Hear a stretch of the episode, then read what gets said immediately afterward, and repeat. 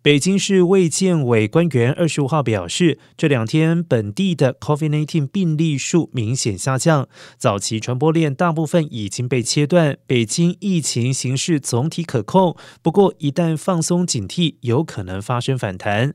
北京市卫健委党委书记、副主任钟东坡表示，最近两天北京报告病例数明显下降，同时社会面病例也在下降，呈现良好的态势。而疫情波及的区域也从高峰期的十五区和经济技术开发区共一百二十三个街道，最少时缩小到四区九个街道。